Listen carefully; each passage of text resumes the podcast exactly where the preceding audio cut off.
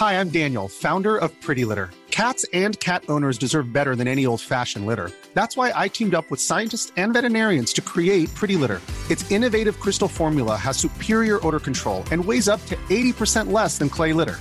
Pretty Litter even monitors health by changing colors to help detect early signs of potential illness. It's the world's smartest kitty litter. Go to prettylitter.com and use code ACAST for 20% off your first order and a free cat toy. Terms and conditions apply. See site for details. Life is full of awesome what ifs, and some not so much, like unexpected medical costs. That's why United Healthcare provides Health Protector Guard fixed indemnity insurance plans to supplement your primary plan and help manage out of pocket costs. Learn more at uh1.com. Hold up. What was that? Boring. No flavor. That was as bad as those leftovers you ate all week. Kiki Palmer here, and it's time to say hello to something fresh and guilt-free. Hello Fresh. Jazz up dinner with pecan-crusted chicken or garlic butter shrimp scampi. Now that's music to my mouth. Hello Fresh. Let's get this dinner party started. Discover all the delicious possibilities at hellofresh.com.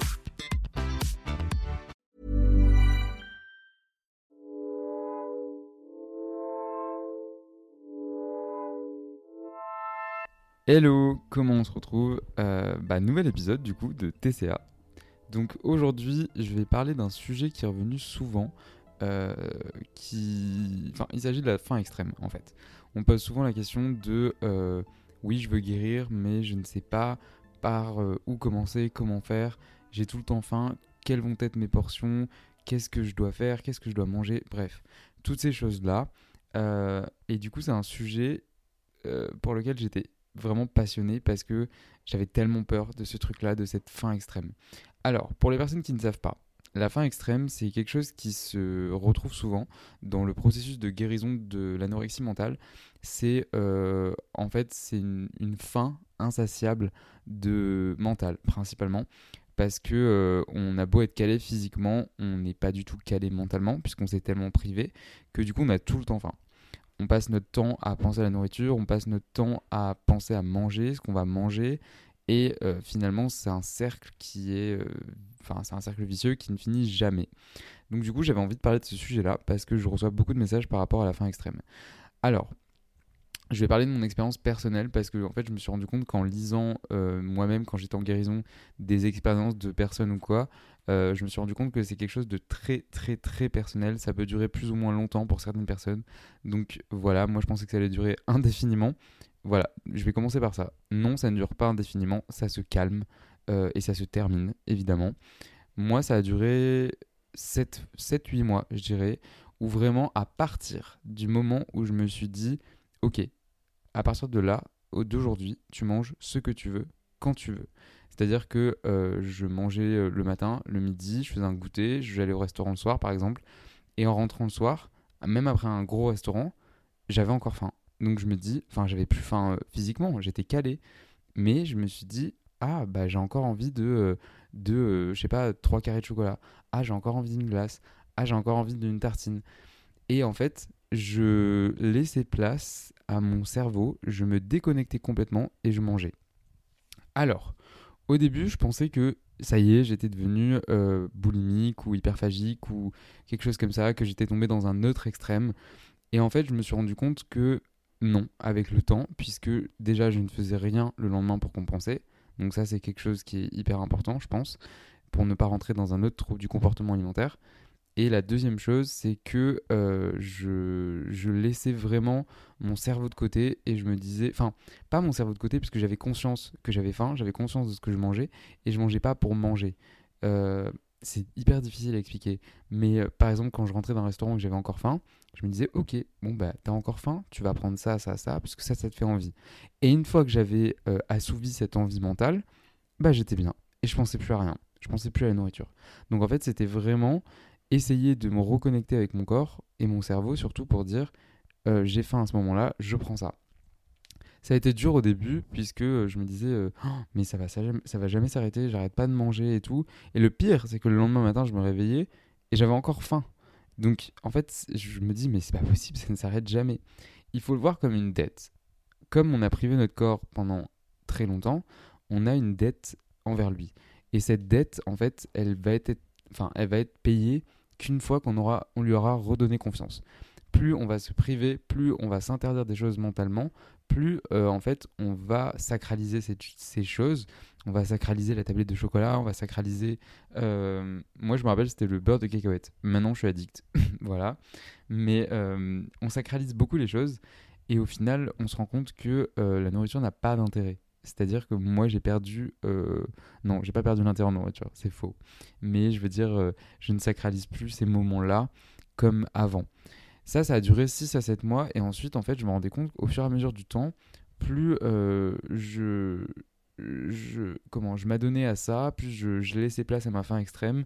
Et plus, en fait, je j'avais plus faim. Vraiment, j'avais plus faim. C'est-à-dire que je pensais à, à, à ce que j'allais manger. Et en fait, j'avais pas envie. Donc, du coup, bah, j'en mangeais plus.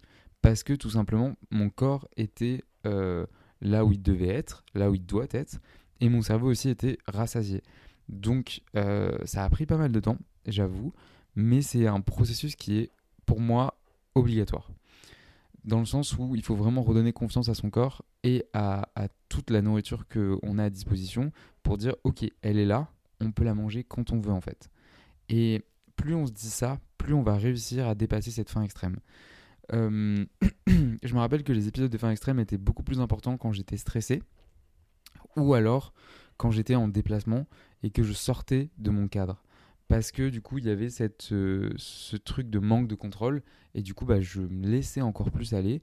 Euh, attention, quand je dis de laisser aller, c'était pas. Enfin, je sais pas, c'est très compliqué, mais quand je me laissais aller, bah vraiment, j'y allais à fond. Et je me dis, il, faut, il te faut ça pour guérir et pour vaincre cette, cette faim mentale. Et vraiment, ça a été dur. Je, retrouvais des moments où euh, j'avais même pas faim, mais j'avais faim mentalement et je devais manger en fait. Et en fait, c'est ça qu'il faut retenir, c'est je pense, on doit manger pour empêcher plus tard, euh, enfin pour empêcher, pour arrêter le processus de, de, guérison pour le coup, et de se dire, ok, c'est bon, on n'a plus faim. Alors oui, concernant la prise de poids, euh, on va tout de suite euh, aborder le sujet, mais effectivement, euh, j'ai pris du poids par rapport à ça. Alors, ça s'est fait très progressivement parce qu'au début, j'ai pas pris beaucoup de poids et je galérais à prendre du poids. C'est très dur en fait.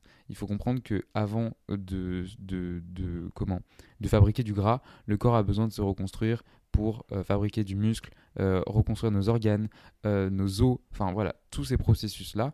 Et une fois qu'il y a eu ça, après j'ai pris beaucoup de poids d'un coup parce que euh, mon corps était à peu près reconstruit. Et après en fait, ça s'est stabilisé. C'est-à-dire que même si je continuais à manger autant, bah, mon corps il se stabilisait.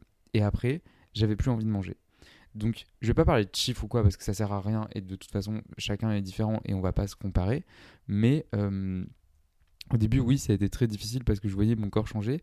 Mais je me suis dit, en fait, bah, c'est normal, c'est normal et c'est mieux parce que je ressentais de l'énergie, parce que je me sentais mieux, et avec toute cette énergie que j'avais, en fait, bah, je pouvais faire beaucoup plus de choses. Avant, j'étais vraiment léthargique pour tout, et là maintenant, euh, tout ce que je faisais, enfin tout ce que je ne faisais plus, je pouvais le faire. Donc c'était, enfin, c'était vraiment un sentiment ambivalent en mode, euh, ah j'aime pas, euh, j'aime pas prendre du poids, mais en même temps, ça me plaît parce que je retrouve mes amis, je retrouve ma famille, je retrouve des sorties, je retrouve tout en fait. Et je pense que c'est ça qui est à retenir aussi, c'est que prendre du poids, il faut pas le euh, comment le voir ça de la mauvaise façon, mais plus de voir ça comme une façon de vouloir encore plus en sortir, de faire un pas en avant pour guérir. Donc, par rapport à la fin extrême, si je peux résumer très rapidement, c'est que il faut accepter cette phase-là. Elle peut être euh, longue ou pas longue. Ça peut durer euh, 3 ou 4 mois, ou comme ça peut durer un an. Moi, personnellement, ça a duré vraiment 7 mois, 7-8 mois. Et euh, je pense que ça a été la période la plus cool et la plus horrible en même temps, parce que je pouvais manger ce que je voulais. Et là, maintenant, en fait, j'en ai même plus envie. Enfin, je ne pense plus du tout à ça. Euh, j'ai retrouvé mes sensations de satiété et de faim grâce à la faim extrême. Alors, pas satiété sur le moment, évidemment, mais au fur et à mesure, en fait, on se rend compte que, ah, ben on n'a plus faim, physiquement et mentalement. Donc ça veut dire que on peut s'arrêter. Et on peut remanger après, en fait. On peut remanger tout le temps, quand on a faim. Donc c'est quelque chose qui est assez dur à accepter, mais je pense que c'est enfin, partie prenante du processus de guérison. Donc par rapport à la fin extrême, voilà ce que je voulais dire. Je... C'est un épisode assez court, j'avoue, mais c'est un sujet qui est assez et ça dépend des, gens en fait. Donc euh, si tu veux en parler, n'hésite pas à me rejoindre sur Insta, at Théo Fourneau. Et, euh, et voilà, tout simplement. J'arrive jamais à finir mes épisodes de podcast, c'est un truc de ouf.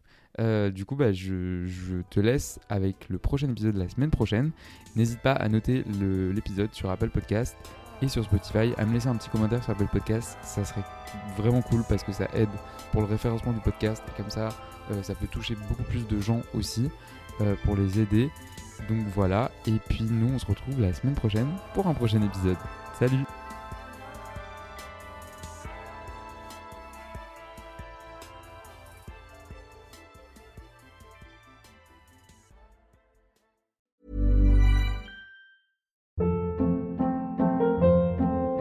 Hold up. What was that? Boring. No flavor. That was as bad as those leftovers you ate all week. Kiki Palmer here, and it's time to say hello to something fresh and guilt-free. Hello Fresh. Jazz up dinner with pecan-crusted chicken or garlic butter shrimp scampi. Now that's music to my mouth. Hello Fresh. Let's get this dinner party started. Discover all the delicious possibilities at hellofresh.com. Planning for your next trip? Elevate your travel style with Quince. Quince has all the jet setting essentials you'll want for your next getaway, like European linen, premium luggage options, buttery soft Italian leather bags, and so much more. And is all priced at 50 to 80% less than similar brands. Plus, Quince only works with factories that use safe and ethical manufacturing practices.